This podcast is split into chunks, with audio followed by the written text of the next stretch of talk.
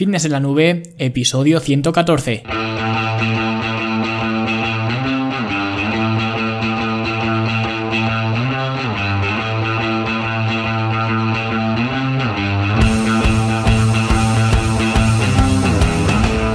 Bienvenidos a todos un viernes más aquí a vuestro podcast, a Fitness en la Nube, donde hablamos de fitness, de nutrición, de entrenamiento y donde cada viernes, cada semana os traigo las técnicas, los consejos, los trucos, las estrategias y como lo queráis llamar para que construyáis un mejor físico y tengáis un estilo de vida más activo y más saludable.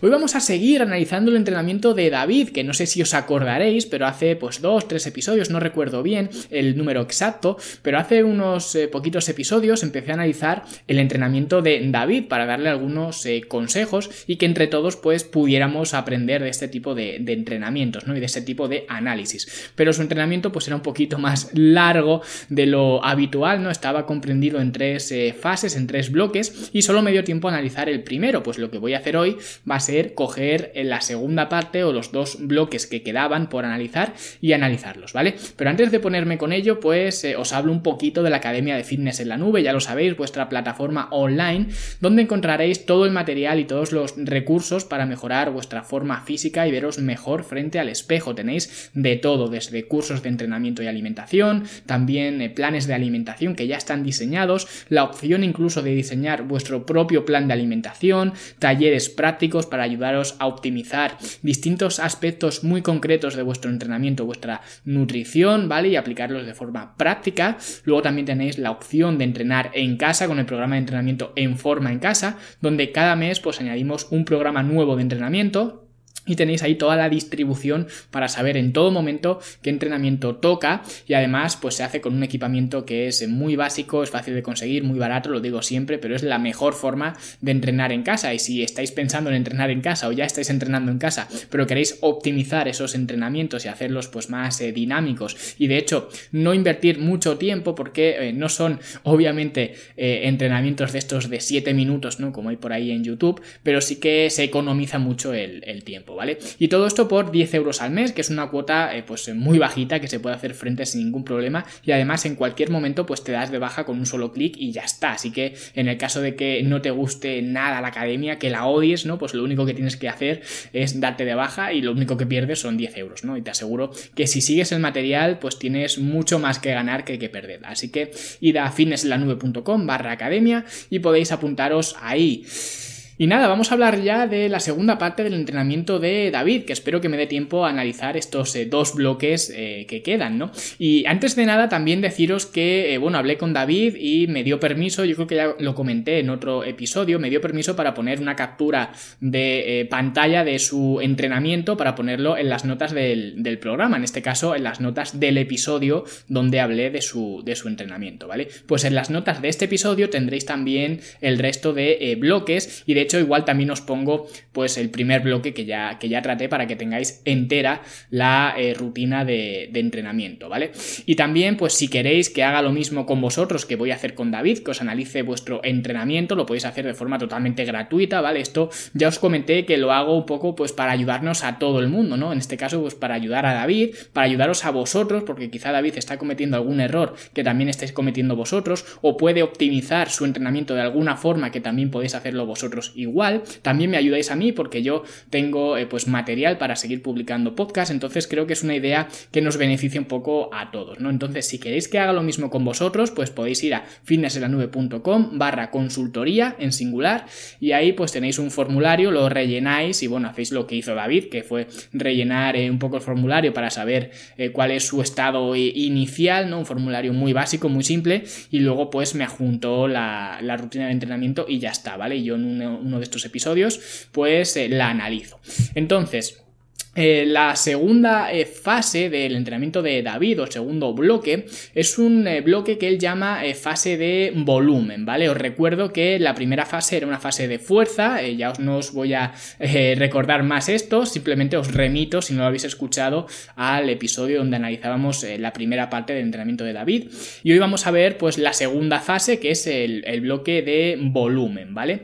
Y aquí mete algunas técnicas avanzadas de entrenamiento, ahora os voy voy a leer eh, los ejercicios que, hace y de todas formas, como os he dicho, lo vais a tener en las notas del episodio, vais a tener ahí pues toda la rutina para que la veáis de una forma más eh, gráfica y más eh, visual, ¿no? Pero bueno, yo os lo voy a decir y veo que aquí hace pues algunas series avanzadas como clusters y Tabata. No me voy a meter mucho en lo que es cada cosa, básicamente los clusters son una técnica avanzada de descanso pausa y el Tabata es una técnica avanzada también donde se usa el eh, cronómetro, el reloj, para meter más densidad de, trabajo. Básicamente se trabaja 20 segundos y se descansa 10 segundos, ¿no? Cada 20 segundos de trabajo, pues se tienen 10 segundos de descanso. Si queréis más información, pues o me lo preguntáis o buscáis por internet, que hay mucha información de esto, ¿vale? Entonces, en cuanto al eh, volumen de trabajo, que eh, de hecho esta fase se llama así, o él la ha llamado de esta forma, volumen, hace las tres primeras semanas un 4 por 10 en todos los ejercicios, excepto en estos que os he dicho que son las técnicas avanzadas, ¿vale? Pero lo demás hace eh, tres, eh, las tres semanas hace un 4 por 10. Y luego la semana cuarta, la cuarta semana, hace 2 por 10, o sea que baja el volumen a eh, la mitad.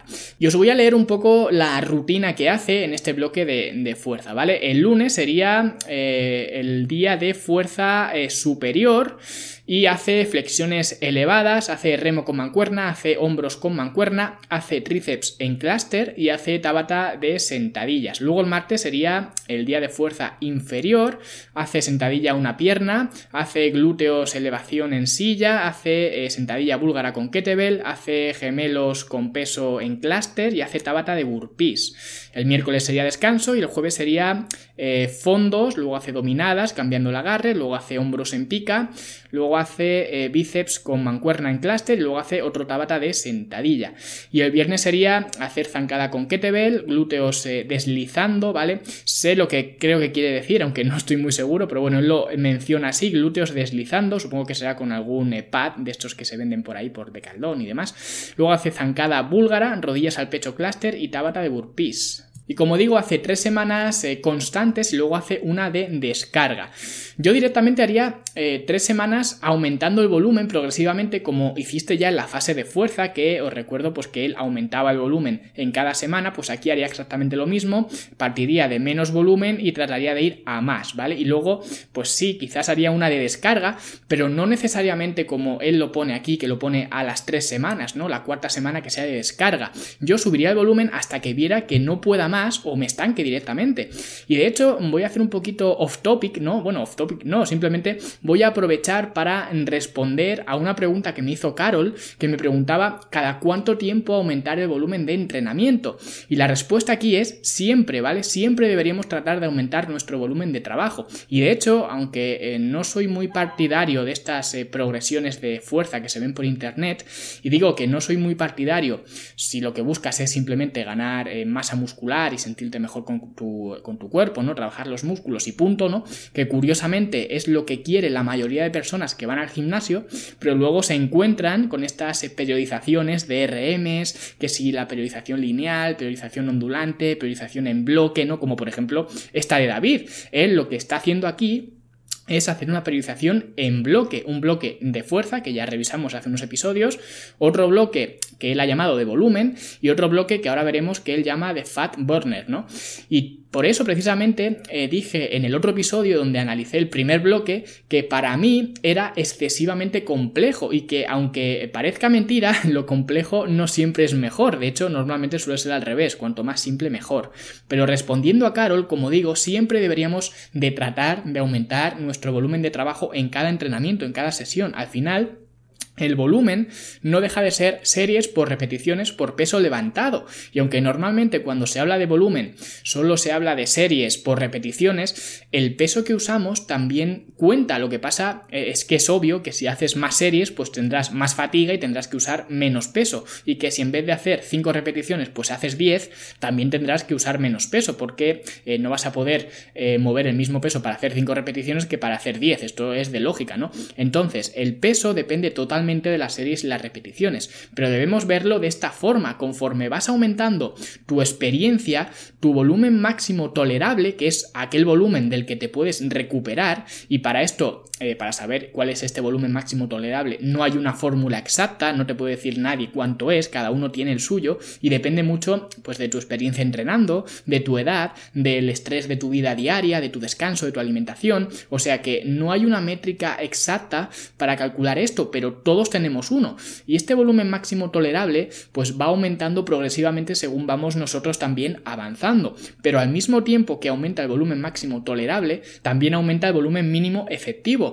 Por eso, una persona que entró en el gimnasio haciendo dos series de press de banca y crecía simplemente con eso, ahora necesita hacer tres y luego necesitará hacer tres series de press de banca y dos series de press inclinado y luego tendría que añadir unas aperturas y luego unas flexiones al terminar de entrenar, ¿no? Y todo esto es aumentar el volumen porque nuestro volumen mínimo efectivo ha aumentado, entonces ya no te vale con hacer esas dos series de press de banca que hacías antes, ¿no? Pero también ha aumentado nuestro volumen máximo tolerable, por eso ahora puedes hacer más sin estar eh, quemado, ¿no? Sin quemarte, por eso en cada entrenamiento debemos tratar de aumentar el volumen, ya sea haciendo más series, más repeticiones o meter más peso, ¿no? Pero como también os dije ya en el episodio donde hablaba de la fuerza, que también os lo dejaré enlazado en el artículo que va con el, con el podcast, ¿no? El volumen realmente no es tan medible porque tú puedes medir las series y las repeticiones y el peso, ¿no? Estos son eh, factores que se pueden cuantificar muy fácilmente. Haces dos eh, series de 10 repeticiones con 20 kilos, ¿no? Pero hay otros parámetros que son internos que no se pueden reflejar en un eh, cuaderno, ¿no? No se pueden reflejar en una hoja de Excel, que son parámetros internos de progresión, que no están en esa ecuación, como por ejemplo, pues el rango de movimiento, si eres capaz de hacer el mismo ejercicio con un rango de movimiento mayor. Eso significará mayor estimulación de fibras y mayor contracción, ¿no? También la contracción muscular. Si eres capaz de hacer esta conexión en mente-músculo. Y, contraer el, músculo en cuestión de una forma más fuerte, ¿no? La deuda de oxígeno, si eres capaz de hacer el mismo trabajo con una deuda de oxígeno menor. Pues todo esto nos indica una mayor capacidad de trabajo. Por eso, esto es todo lo que en cada entrenamiento debemos ir mejorando.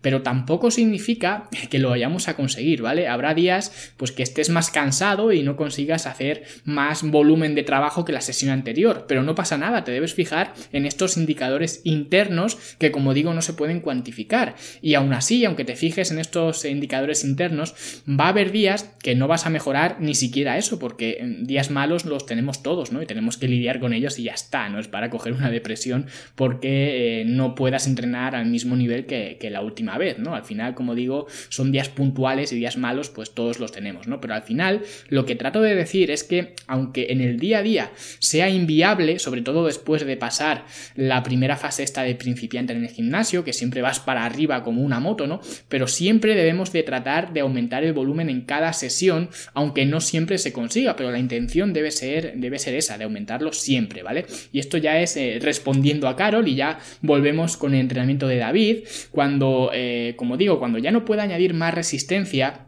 si ya hacer más series se hace inviable, eh, si ya puedes meter eh, más eh, repeticiones o meter más peso porque estás limitado, porque entrenas en casa o lo que sea, entonces podría hacer una semana de descarga, ¿no? Haciendo como tú pones aquí un 2x10, dos series de 10 repeticiones, pero no hacerlo como norma, ya lo he comentado aquí muchas veces, que el cuerpo no funciona como una hoja de Excel, puede que la semana que te toca disminuir el volumen de entrenamiento, ¿no? Hacer esta semana un poco de descarga, pues sea precisamente la que más energía y más ganas de entrenar tienes. Entonces no tiene sentido hacer ninguna descarga ahí. Y esto lo digo porque ahora está muy de moda este tipo de entrenamientos, ¿no? Todos los entrenadores venden su programa de entrenamiento basado en, en estas descargas, en estos cuadrantes de Excel. Y esto realmente, y lo he dicho muchas veces, lo hacen para parecer más inteligentes que tú. Y que tú cuando lo tengas diga, digas, eh, pues mira, tengo un entrenamiento que funciona, porque mira, está todo bien calculado, todo bien eh, parametrizado y todo bien estipulado, ¿no? Y parezca que tienes el entrenamiento perfecto. Pero ya os lo he dicho, el entrenamiento perfecto no existe. Y todo lo que funciona llega un momento que deja de funcionar. Y mucho más estas hojas de Excel que no tienen en cuenta estos factores internos de los que estoy hablando. Entonces, esto sería un poco eh, con relación al volumen de entrenamiento. Luego, en cuanto a la distribución, a mí me ocurre lo mismo eh, que ocurría en el primer bloque de fuerza. La haría de otra forma, o bien haría una rutina de cuerpo completo como ya te recomendé en el bloque anterior, o bien otra buena opción sería hacer una rutina torso-pierna, pero que fuera eh, solamente torso o solamente eh, pierna, ¿vale? En el que un día pues entrenarías el torso, digamos, a estas mismas repeticiones que, has puesto, ¿no? En vez de 10, pues vamos a dar un rango, digamos, entre 8 o 10 repeticiones, y el siguiente día eh, sería entrenar piernas, ¿no? El martes sería entrenar piernas, y aquí lo que haría sería trabajar a más repeticiones, vamos a poner entre 15 y 20. Luego tendríamos el miércoles, que sería el día de descanso, y luego jueves y viernes haríamos lo mismo, pero al revés. El tercer día, que sería esto el, jueves, ¿no? Entrenaría con ejercicios de torso, en esta ocasión a 15-20 repeticiones, o sea, aumentaría mucho las repeticiones. Y el último día, que sería el viernes, haría ejercicios de pierna a 8-10 repeticiones, ¿vale? Entonces bajaría las repeticiones y lógicamente subiría el peso. Esta sería una forma que a mí me gusta más de dividir los entrenamientos porque, como he dicho antes, eh, eso de hacer eh, torso pero meter luego un tabata de sentadillas, ¿no? Que además eh, los tabata, como ya he dicho, también son una técnica avanzada de entrenamiento, vas a meter mucha sangre ahí, vas a tener mucho daño muscular y al día siguiente seguramente cuando te toque entrenar piernas, pues ya vas a tener las piernas cuanto menos sobrecargadas, ¿vale? O quizás con muchas agujetas. Entonces, realmente no eh, no me merece la pena hacer, hacer esta distribución. Yo metería un día de torso que solo fuera torso y otro día de pierna que solo eh, fuera pierna, pero meter de repente un ejercicio de pierna en el día de torso, ¿no? Cuando precisamente tienes al día siguiente un entrenamiento de piernas, eh, pues no lo veo, no lo veo mucho, ¿vale? En cuanto a, distribución, también la veo más compensada que el bloque anterior. Quizás en lugar de meter, por ejemplo, dos entrenamientos de press de hombro, que uno metes, un día metes el press con mancuerna y otro día metes flexiones en pica, que trabaja mucho el hombro principalmente porque estás más vertical, pues haría que un día fuera un press, el que tú quisieras, y luego al siguiente día, el siguiente entrenamiento donde me tira hombro, haría algún ejercicio para el deltoide posterior, ¿vale? Para tener más trabajo en esa zona que se me queda un poco eh, coja.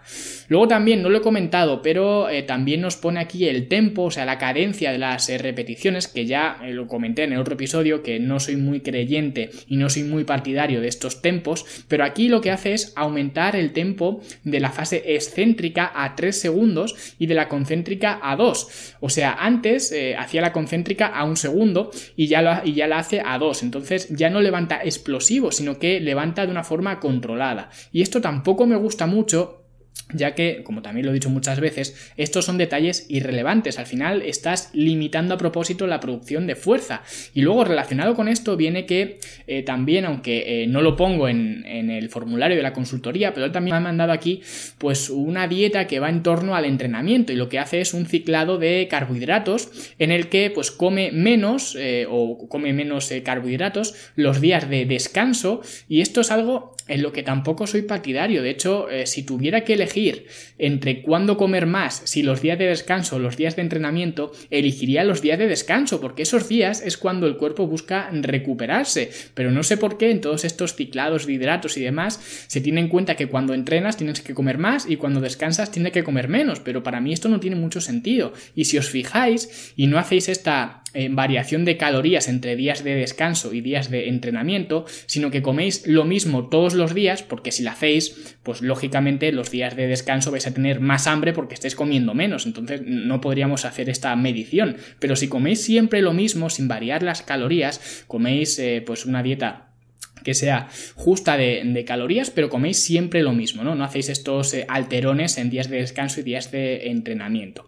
Y estáis, como digo, en una fase de, definición, o sea, con las calorías un poco pues controlada, ¿no? Porque si estáis en una fase de volumen, pues tampoco lo vais a notar porque vais a estar eh, consumiendo muchas calorías. Pero si estás restringiendo las calorías y haces el mismo déficit durante toda la semana, pues vas a ver que los días de descanso es precisamente en los días que más hambre tienes. Y esto es, esto es una señal, esto es eh, biofeedback, ¿no? Estos señales que nos manda el cuerpo. Significa que el cuerpo busca recuperarse y especialmente eh, si en tu entrenamiento estás haciendo pues estos eh, tempos, que ya digo que no soy muy partidario, que lo que hacen es aumentar el tiempo bajo tensión y el daño muscular. Y esto ya lo vimos en el episodio de los factores de la hipertrofia. Entonces, si tienes un mayor daño muscular, necesitas una mayor recuperación también. Al final, el daño muscular y la recuperación deben ir de la mano. No puedes tener un daño muscular bestial y luego recuperarte mal, ¿no? No tiene sentido. Pero es que si encima estás haciendo esta, este ciclado de hidratos y estás retirando nutrientes justo los días que te tienes que recuperar,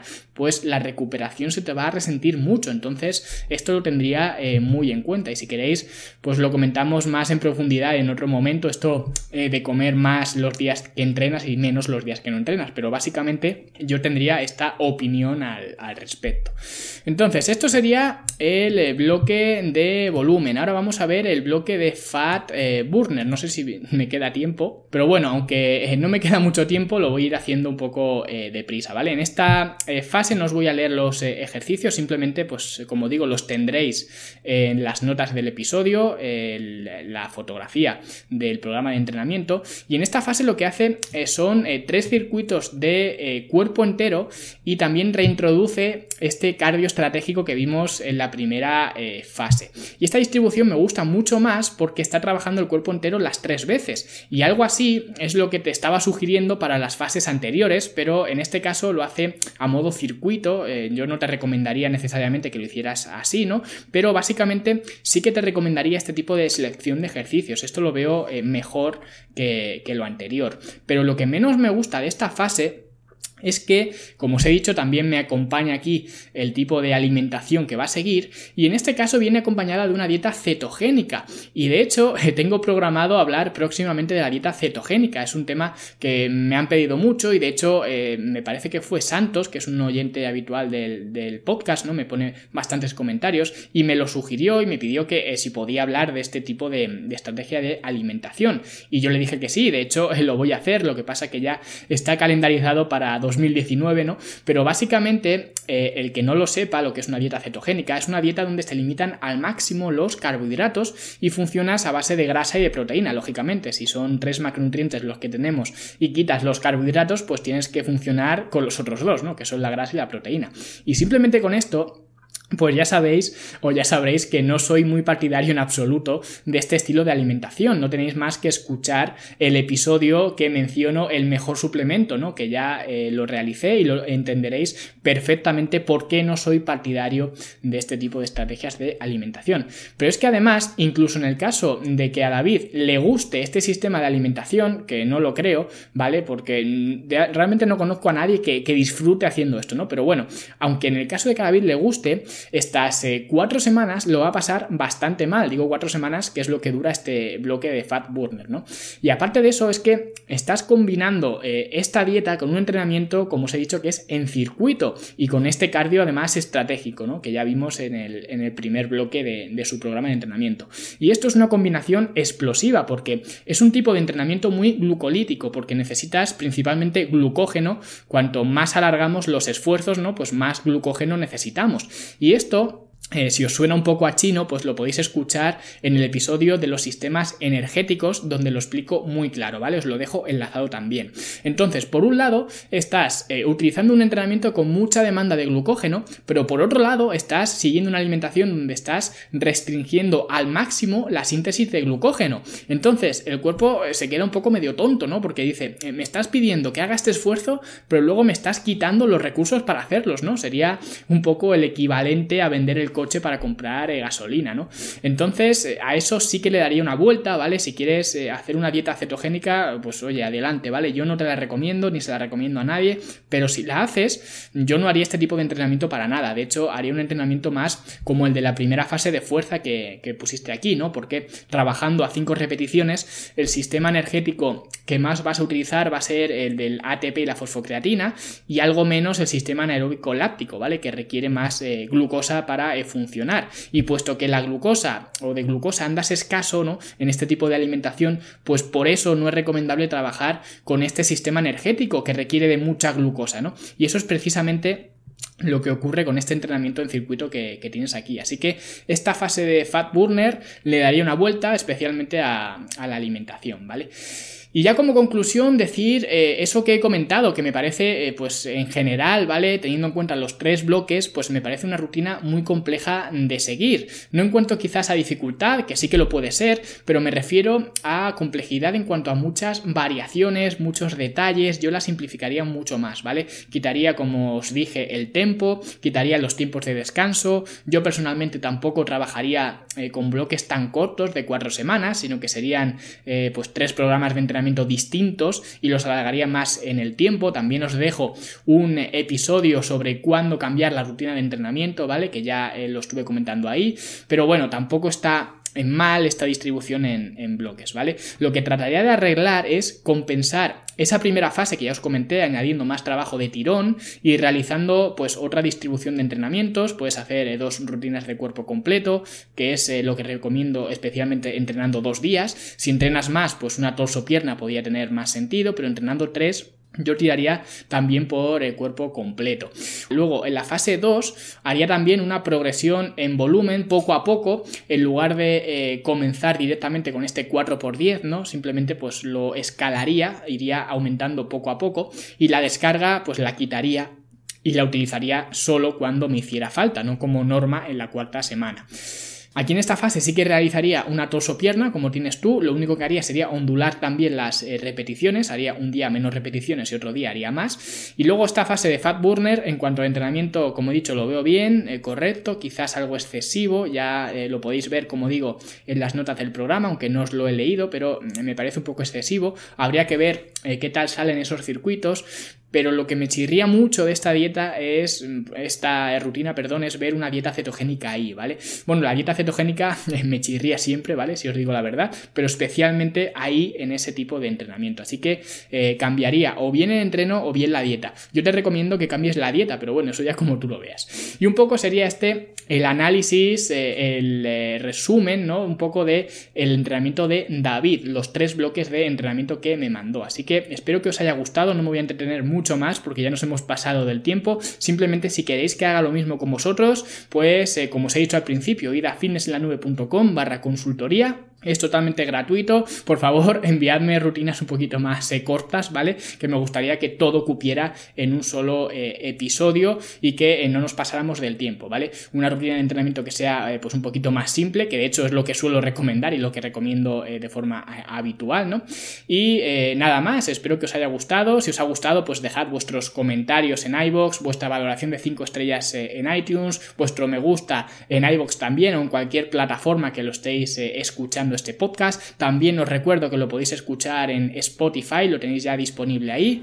Y nada más, nosotros ya nos eh, despedimos. Espero que paséis una eh, buena Nochebuena, una gran Navidad junto a los vuestros y eh, feliz Navidades en general a todos vosotros. Muchísimas gracias por haberme acompañado durante todo este año y nosotros nos vemos como siempre en el siguiente episodio. Hasta luego.